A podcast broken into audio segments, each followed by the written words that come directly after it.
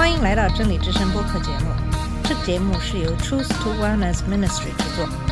在这个节目里，我们要从一个不一样的角度向你介绍圣经和基督，带你走进一个属灵的世界。我们的节目在每个星期二和星期五更新，欢迎你的收听和关注。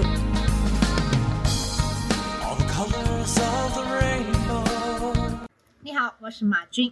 在上期节目给大家分享的是《使徒行传》第一章三到十一节的经文，今天继续跟大家分享《使徒行传》第一章十二到二十六节的经文。我们先来读一下十二到十四节的经文。有一座山名叫橄榄山，离耶路撒冷不远，约有安息日可走的路程。当下门徒从那里回耶路撒冷去，进了城，就上了所住的一间楼房。在那里有彼得、约翰、雅各、安德烈、菲利、多马、巴多罗买、马太、亚勒菲的儿子雅各、分月党的西门和雅各的儿子犹大。这些人同着几个妇人和耶稣的母亲玛利亚，并耶稣的弟兄，都同心合意的横切祷告。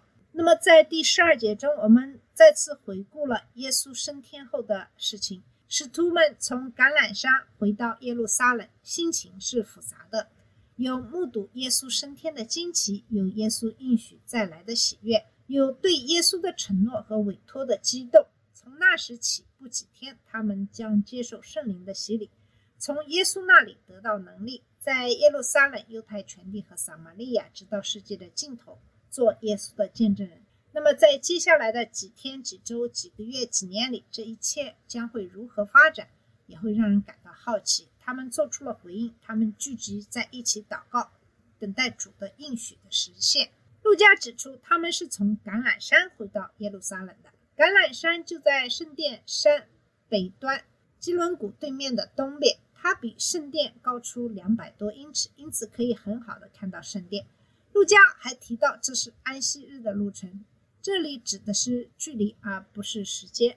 耶稣复活四十天后升天，那应该是一个星期四，而不是安息日。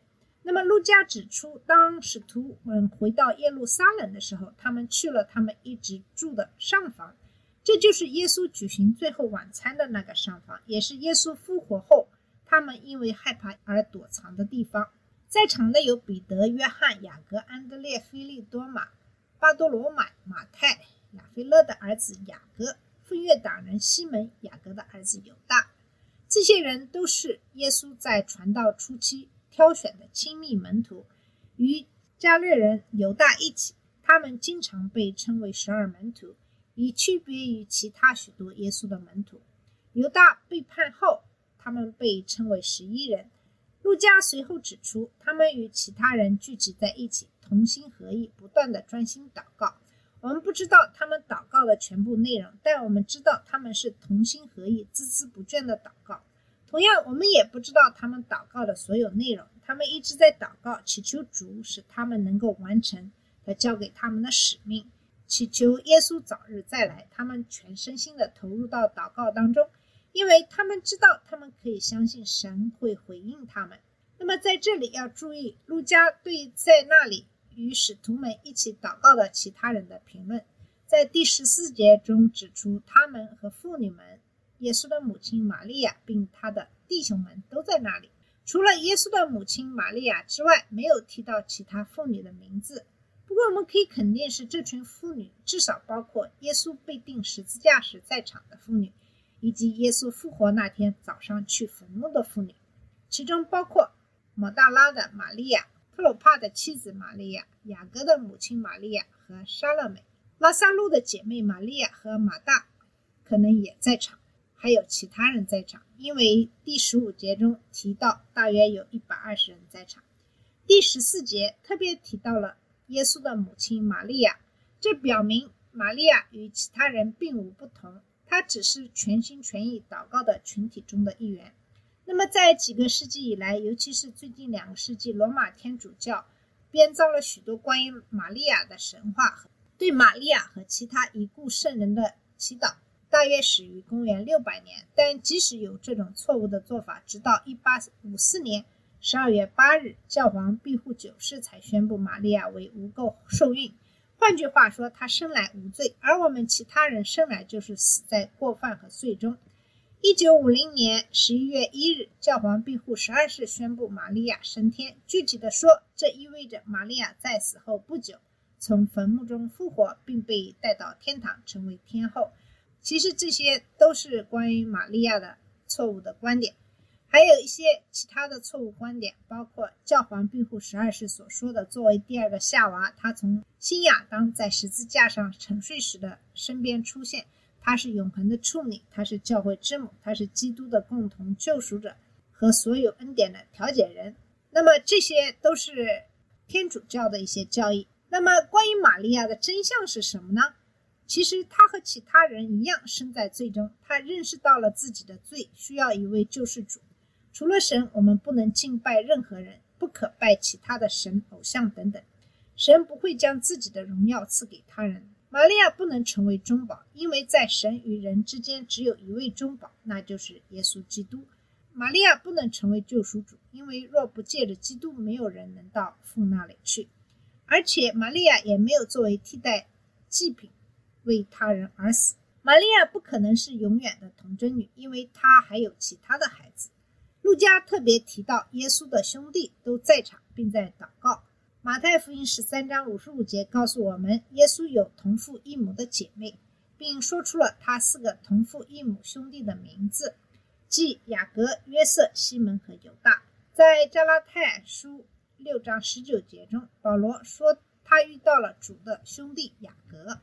罗马天主教把不相信他们关于玛利亚的教义认为是弥天大罪，但事实上，他们其实制造了一个玛利亚，将其作为救世主来宣传，并赋予其只属于耶稣基督的属性。这是严重的异端邪说，会将一个人置于神的谴责之下。那么，从第十五节开始，我们看到了关于叛徒犹大被替换的故事。正是在这个故事中，我们找到了关于神的主权和邪恶的行为问题的一些答案。那么，十五到二十节是这么说的：那时有许多人聚会，约有一百二十名。彼得就在弟兄中间站起来，说：“弟兄们，圣灵借大卫的口在圣经上预言领人作犹耶稣的犹大，这话是必须应验的。他本来列在我们书中，并且在使徒的职任上。”得了一份，这人用他作恶的工匠买了一块田，以后身子扑倒，肚腹崩裂，肠子都流出来。住在耶路撒冷的众人都知道这事，所以按着他们那里的话，给那块田起名叫雅各大马，就是雪田的意思。因为诗篇上写着说：“愿他的住处变为荒场，无人在内居住。”又说：“愿别人得着他的职分。”那么，为什么使徒们会担心？犹大的替换的问题，为什么彼得会对此做出如此详细的解释呢？要回答这个问题，我们需要把自己放在当时在场的一百二十人中的一个位置上来看一看。当时人们看到耶稣行了奇妙的神迹，听过他教导关于神的伟大的真理，看到过他对他人的关怀和怜悯，目睹了被犹太出卖，然后被钉在十字架上。就在人们认为他即将建立自己的王国的时候，在听到耶稣还活着的惊人消息之前，人们经历了三天的痛苦、混乱和恐惧。在过去的四十天里，耶稣在不同的门徒中间传道，但现在他升天了，人们正在祈祷，等待着接下来看会发生什么。那么，有可能人们就会想很多的问题，其中之一就是想知道谁将领导这个。现在称为教会的新实体。还有一个问题就是，像犹大这样的叛徒，怎么会被选为十二门徒之一？问题并不在于犹大是一个叛徒，因为每一个领导人都会在培养负责人的问题上努力做最正确的选择，但是他们都会发现，他们的一些选择最终会变成错误的选择。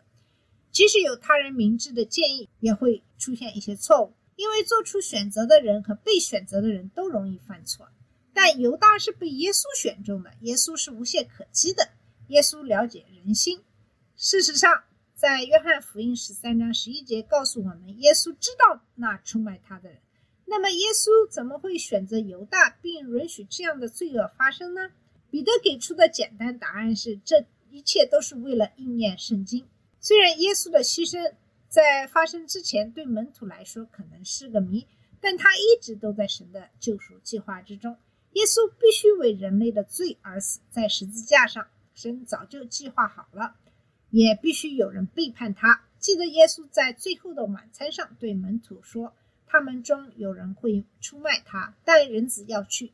正如经上所记的，人子被卖的那人就有祸了。”彼得可能是在耶稣复活和升天之间的四十天里，由耶稣教导的圣灵促使他站起来，解释说，圣灵通过大卫的所做的旧约预言在犹大身上应验了。彼得随后引用诗篇中的经文，指向弥赛亚之死的时间。圣灵利用彼得，清楚地表明犹大应验了其中的一些预言。神在很久以前就已经揭示了将要发生的事情。他从起初就宣告了结局。神一直掌控着一切。神是如此的强大，甚至可以使用邪恶的事物和邪恶的人来完成他神圣的旨意。即使在我们不理解的时候，他仍然这样做。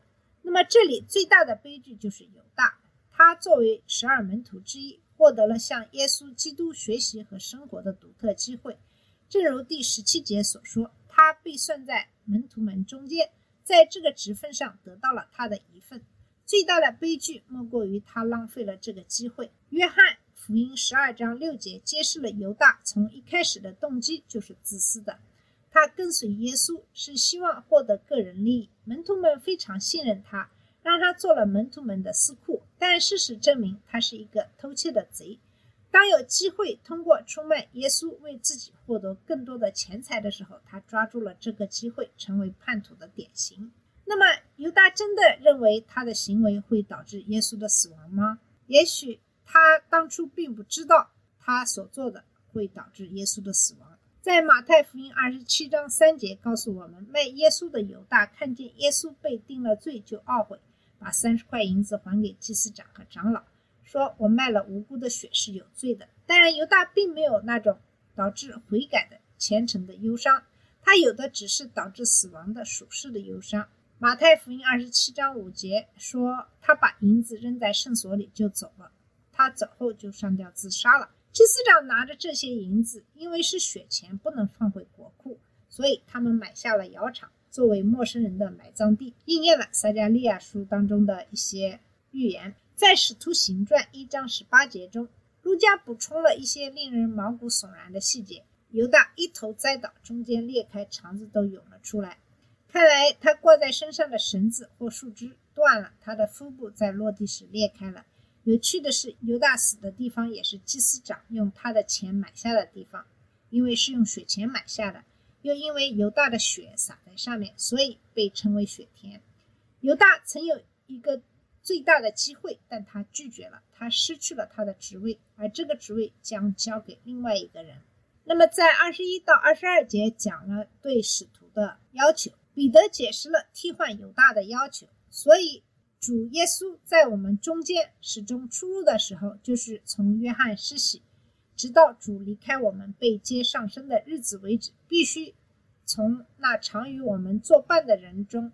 立一位与我们同坐耶稣复活的见证。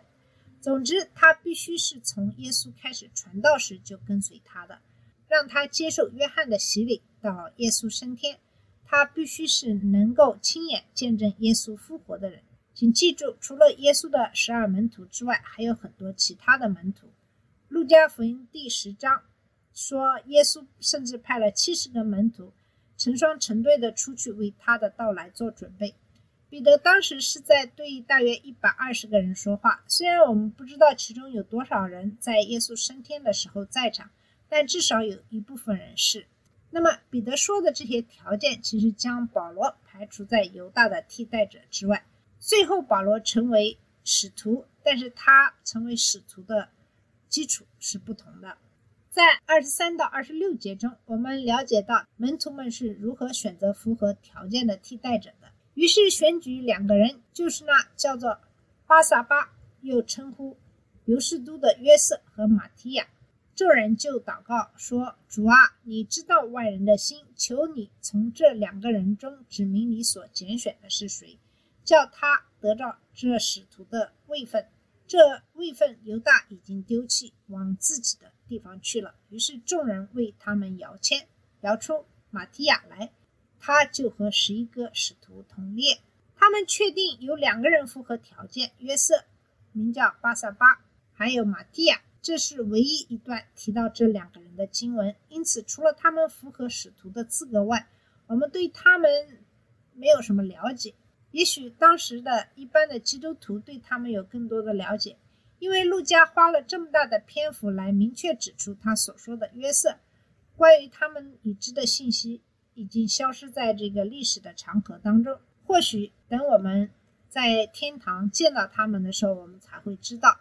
那么，因为有这两个候选人，而只需要一个替补，所以他们要确保最终的选择符合神的旨意。他们在祷告一开始就肯定了神的全知全能，他知道这两个人的心。他们的祷告也肯定了神已经选择了他们中的一个。他们的恳求只是希望神向他们显明哪一个人将担任这项施工和使徒的职位。最后一句话揭示了另一个令人警醒的事实，就是犹大回到自己的地方去，离开了他的使命和使徒身份。马太福音二十五章四十一节中，耶稣告诉我们，地狱是为魔鬼和他的天使预备的。下地狱的人之所以下地狱，是因为他们偏离了神为他们提供的东西，选择了走自己的路，而这无一例外都会导致下地狱。神通往灭亡的门是宽的，路是大的。神会惩罚那些不认识他、不听从主耶稣福音的人。